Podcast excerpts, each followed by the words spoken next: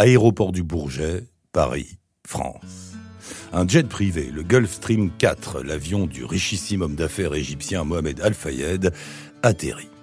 À l'intérieur, Dodi, son fils aîné de 42 ans, est confortablement assis dans un siège de cuir blanc. La tête adossée au hublot, il regarde Diana se réveiller doucement. Pour elle, l'été semble sans fin. Après la Bosnie, Monaco, la Côte d'Azur et la Sardaigne, l'ex-princesse est impatiente de rentrer chez elle, à Londres. Ses deux petits garçons lui manquent tellement. Mais Dodi l'a persuadé de faire une dernière escale à Paris. Heureux comme jamais, l'Égyptien lui prévoit une surprise de taille. La porte de l'appareil s'ouvre lentement. Les deux amants se préparent à descendre. Nous sommes le samedi 30 août 1997. Il est 15h20. Podcast Story. Vincent et paparazzi. Collé au grillage qui surplombe la piste d'atterrissage, il est positionné face à l'appareil. La nouvelle idylle de la princesse des cœurs est le feuilleton de cet été. Chacune de ces apparitions déchaîne les foules et fait les gros titres de la presse people. Pour Vincent, c'est un moment à ne surtout pas louper. Surtout qu'à l'époque, on sait Diana éprise d'un autre homme, le chirurgien pakistanais Aznat Khan, l'amour de ma vie, comme elle disait. Pourtant, au premier jour de ses vacances, elle semble l'avoir vite oublié dans les bras de Dodi Al-Fayed. Ça y est, Diana apparaît. Vincent enclenche son objectif et mitraille l'ex-princesse de Galles. Des centaines de flashs crépitent dans tous les sens. Oui, Vincent n'est pas seul. Un bon paquet de paparazzi est là aussi. Trevor Rhys Jones, ancien militaire et garde du corps personnel de Dodi Al-Fayed, se tient devant Diana. Avec sa carrure, il tente de la protéger des premiers clichés des photographes. Tête baissée, lunettes noires sur le visage, Diana dévale les escaliers de l'appareil. Henry Paul, le nouveau directeur de la sécurité du Ritz, célèbre palace parisien appartenant au père de Dodi, est là pour superviser leur réception. Il attend l'ouverture de la soute à bagages. Une fois qu'elle est ouverte, en vitesse, il attrape les bagages du couple et les charge dans son Range Rover. Les deux amants, eux, s'engouffrent dans une Mercedes 600. Henry Paul claque le coffre de sa Range Rover et déclenche le départ. Les deux voitures quittent en trombe la piste du Bourget et le convoi est immédiatement pris en chasse par les photographes. Tel un mercenaire en mission, les mains bien accrochées au volant, Vincent ne lâche plus la Mercedes 600 des yeux. Devant lui, des dizaines de motos zigzaguent et prennent tous les risques pour rapprocher le véhicule du couple. Accélération à gauche, puis à droite, rien n'y fait. Le Range Rover d'Henri Paul fait barrage et empêche les pilotes de s'approcher. À l'arrière des motos, les photographes gardent l'œil dans le viseur, prêts à mitrailler. Une image de Diana et de son nouveau compagnon vaut de l'or. Encore plus ici, à Paris, la ville de l'amour. Devant, la Mercedes accélère de nouveau. Les motos ne la lâchent pas.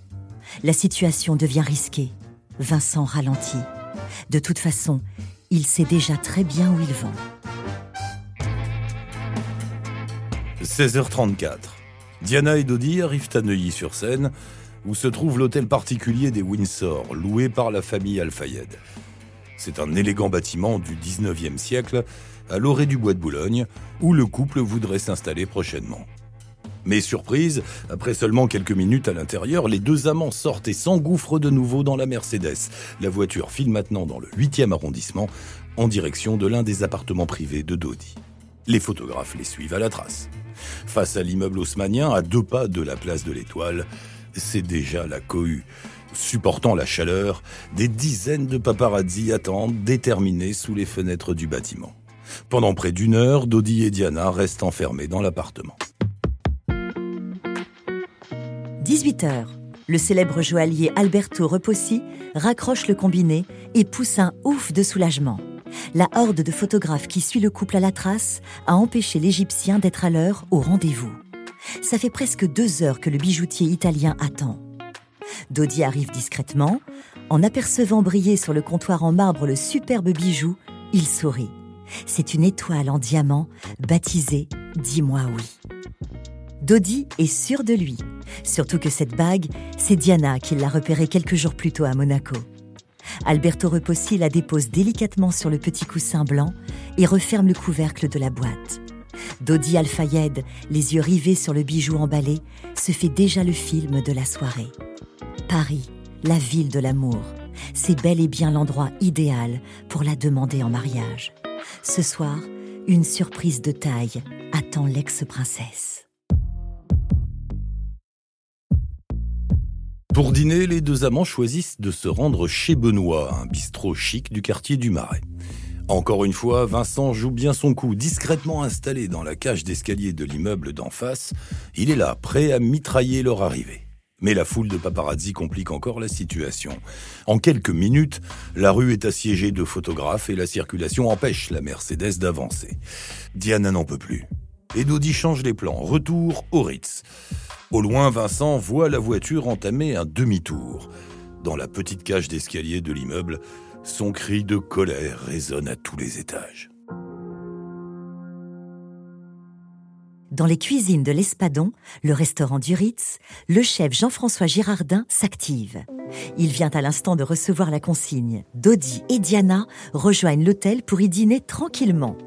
Il ouvre les frigos, allume les fourneaux et impose ses premières directives au personnel léger, coloré et appétissant. Pour ce repas entre amoureux, Jean-François le sait, il ne faut pas se rater. Surtout que dans les couloirs du Ritz, la rumeur des fiançailles est déjà connue de tous. Devant l'hôtel, les objectifs des caméras surprennent encore le couple qui arrive. Diana s'agace, Dodi perd patience et réclame de dîner dans une salle isolée. Dans la minute, l'affaire est réglée. Après tout, cet établissement appartient à son père. À 21h25, le couple s'installe enfin au calme dans la suite impériale. Au même instant, dans les cuisines, Jean-François Girardin peaufine les derniers détails du plat qu'il a concocté. De la solde d'ouvre, accompagnée d'une omelette aux champignons et aux asperges. Avec un membre du personnel de l'hôtel, c'est lui qui monte servir son plat à Dodi et Diana. Dans la cuisine, les heures sont longues. Jean-François, le nez dans son cahier, prépare sa commande du lendemain. Machinalement, il lève de temps en temps la tête en direction de l'entrée, guettant avec impatience le retour des assiettes. À 23 heures, le verdict tombe enfin. Elles sont vides. La bouteille de champagne aussi. Le chef esquisse un sourire et le personnel applaudit. Il a réussi son coup, ses convives se sont régalés. Plusieurs étages au-dessus, dans la suite impériale, l'ambiance n'est pas au soulagement. Derrière la grande baie vitrée de la chambre, l'ancienne Altesse voit le palace toujours cerné par les objectifs. Partout, aux abords du bâtiment, les photographes veillent et attendent de pied ferme la sortie du couple. Comment leur échapper? Dodi, la bague de fiançailles dans la poche, s'impatiente. La sonnerie du téléphone réveille en sursaut Henri Paul, avachi devant sa télévision. Au bout du fil, c'est la réception du Ritz. Dodi l'appelle en renfort. Bien qu'il ne soit plus en service, l'homme de confiance de la famille Al-Fayed n'a pas le choix. Il attrape sa veste, ses clés et descend en toute hâte les escaliers de l'immeuble. À 23h20, Henri Paul entre dans le palace, commande son double whisky et file rejoindre Dodi et Trevor Rhys Jones. Tous deux sont déjà en grande discussion dans le salon privé. Pour préserver Diana des photographes et rejoindre l'appartement de Dodi, ils élaborent un stratagème. Faire croire aux paparazzi que le couple reste ici pour la nuit. Quelques minutes plus tard, garée devant l'hôtel, la Mercedes 600 quitte son stationnement, vide. La Range Rover la suit, vide aussi. Sous les yeux médusés des photographes, les deux véhicules disparaissent au loin. Certains commencent déjà à ranger leur matériel. Ils reviendront demain. Il est minuit passé de quelques minutes. Nous sommes le dimanche 31 août 1997. Au troisième étage de l'immeuble qui surplombe le pont de l'Alma, dans le huitième arrondissement de Paris, Madeleine n'arrive pas à dormir. Avec la chaleur qu'il fait ce soir-là, elle ouvre en grand la fenêtre de sa chambre pour le reste de la nuit. En tirant le rideau, elle aperçoit en contrebas Mathieu et Stéphane, les deux policiers du quartier qui, comme d'habitude, font leur petite ronde du soir. La nuit est calme, rien à signaler. D'un petit signe de tête, tous les trois se saluent. Au même moment, garé dans l'ombre de la rue Cambon, à la sortie arrière de l'hôtel du Ritz, Henri Paul s'installe au volant d'une Mercedes 280 S. Trevor Rhys Jones, lui, check la rue, personne à l'horizon. D'un petit signe de tête en direction de la porte de sortie, Il donne son feu vert. Les deux hommes assis à l'avant attendent dans l'obscurité du véhicule. Soudain, la porte s'ouvre, les deux amants se précipitent à l'intérieur de la voiture. Dans la seconde, les premiers flashs viennent éclabousser les vitres teintées de la Mercedes. Et oui, loin d'être dupes de ce genre de combine, certains photographes n'ont rien loupé de la petite mise en scène. Parmi eux, bien sûr, Vincent, tout sourire derrière son objectif, il se régale et il mitraille. Henri Paul allume plein feu et démarre en trombe. Il est minuit 20. Sur l'avenue des Champs-Élysées, la circulation est bouchée. Ni une ni deux, la Mercedes fait demi-tour et s'engage court la reine. Les deux mains posées sur le tableau de bord, Trevor Reese Jones garde les yeux rivés sur la route. À l'arrière, Diana s'agrippe au bras droit de Dodi. Les photographes, loin derrière, ne parviennent plus à suivre. Vincent, lui, a bien compris la trajectoire prise par le véhicule et il continue sa course. Henri Paul ne ralentit pas, pire, il accélère. Diana, qui n'a pas sa ceinture, s'accroche de plus en plus fort au bras de Dodi. Lancée à près de 150 km/h, la Mercedes noire s'apprête maintenant à s'engouffrer dans le tunnel du pont de l'Alma. Mais dans la descente, une Fiat Uno blanche lui barre subitement le chemin. Henri Paul freine brusquement et enclenche un rapide coup de volant côté gauche pour éviter de percuter le véhicule. Trop tard. La Mercedes glisse contre le trottoir, enchaîne un tête à queue et se fracasse de plein fouet sur le treizième pilier de l'édifice. Le bruit assourdissant du choc fait sursauter Madeleine. Elle se précipite à la fenêtre. Depuis l'intérieur du tunnel, le son du klaxon bloqué continue de résonner. Il est exactement minuit 26. À la caserne des pompiers de Paris, Christian est en service de nuit. C'est lui qui décroche l'appel. Au bout du fil, Madeleine a la voix tremblante. D'un coup, le standard s'illumine. Christian déclenche immédiatement le signal d'alarme. Quelques secondes plus tard, en bas, les moteurs des camions se mettent en route. Vincent ralentit. Le temps s'est figé. Il s'arrête, sort de la voiture et s'approche lentement de l'entrée du tunnel. En bas, à quelques mètres, la Mercedes est explosée contre un pilier. Vincent descend, ouvre la porte arrière droite et vérifie le pouls de Diana. Elle est vivante. Il recule, braque son objectif sur l'ex-princesse et enchaîne une série de clichés. Crissement de pneus et portière qui claque, Vincent n'est déjà plus tout seul. Autour de lui, une forêt d'objectifs se pointe sur la carcasse de la voiture. Alertés par des passants en panique, Mathieu et Stéphane, les deux policiers, font demi-tour et courent en direction du pont. Arrivés devant l'entrée du tunnel, ils n'en croient pas leurs yeux. La scène est irréelle. Encastrée dans un pylône, une voiture est illuminée par des centaines de flashs. Autour de la carcasse, une quinzaine de paparazzi s'agitent. Stéphane appelle du renfort. Mathieu, lui, tente de se frayer un chemin jusqu'au véhicule, mais les photographes lui bloquent l'accès. Au même instant, Frédéric Maillet rentre tranquillement d'un dîner d'anniversaire. Dans son véhicule de fonction, le médecin urgentiste au SAMU de Garches et membre de SOS Médecins arrive au pont de l'Alma. Alerté par les véhicules qui bloquent l'accès du tunnel, Frédéric s'arrête net. Instinctivement, il attrape sa trousse de secours, un masque à oxygène et se précipite à l'intérieur. De loin, en voyant la voiture, il comprend immédiatement. Il est minuit 28. Dans l'appartement du préfet de police de Paris, la sonnerie du téléphone retentit. La voix embrumée, Philippe Massoni tente de répondre normalement. Au bout du fil, les informations fusent. La situation est grave, il faut réagir vite.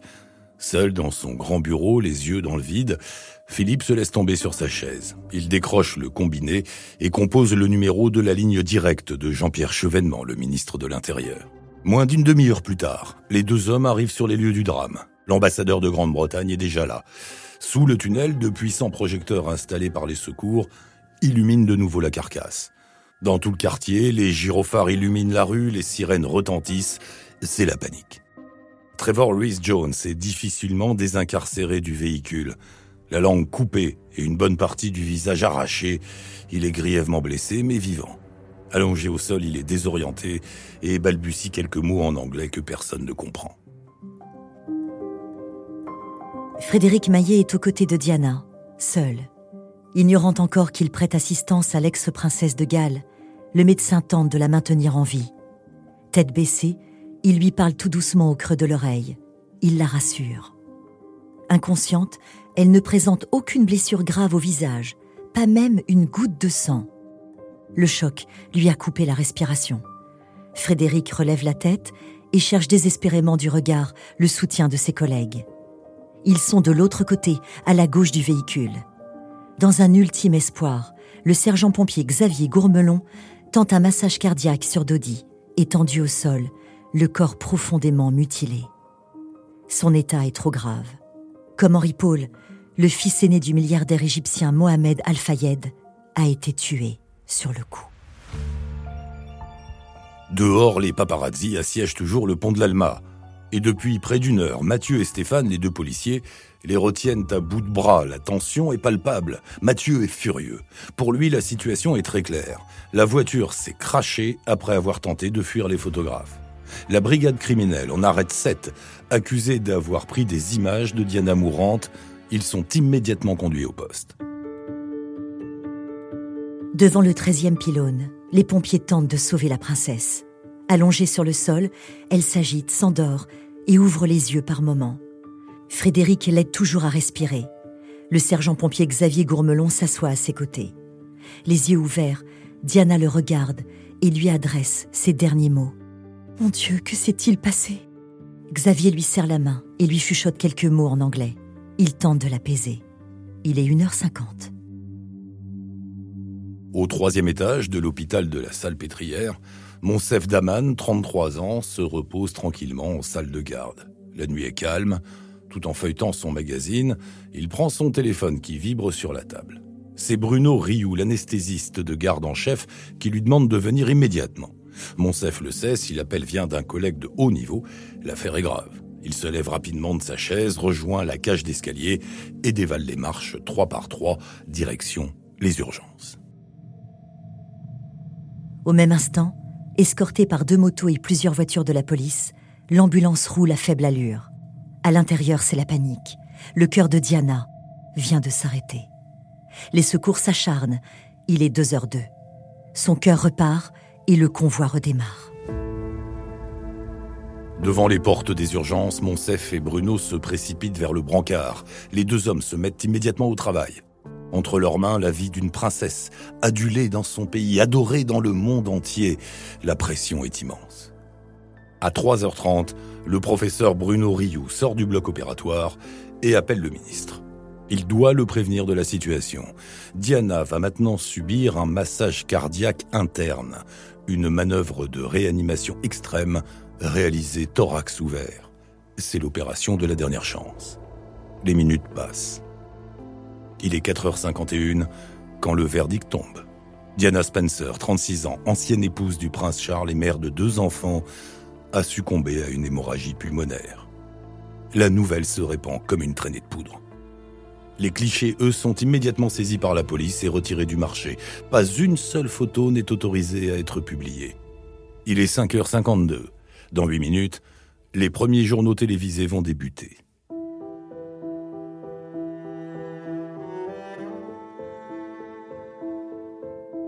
Madeleine n'a pas fermé l'œil de la nuit. Toujours adossée à la fenêtre de son petit salon, elle regarde passer la carcasse de la Mercedes noire. Le spectacle macabre de cette nuit du 31 août 1997 prend fin. Lassée, mais toujours pas fatiguée, elle s'allonge dans le canapé et allume la télé. Sur TF1, l'écran affiche le visage de Lady Diana. Elle zappe.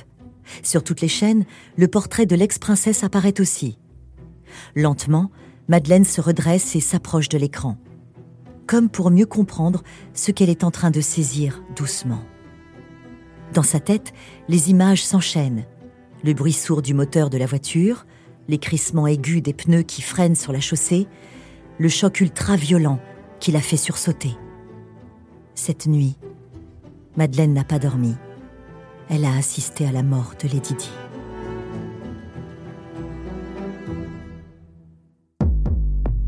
Podcast Story. On a tous une histoire à écouter.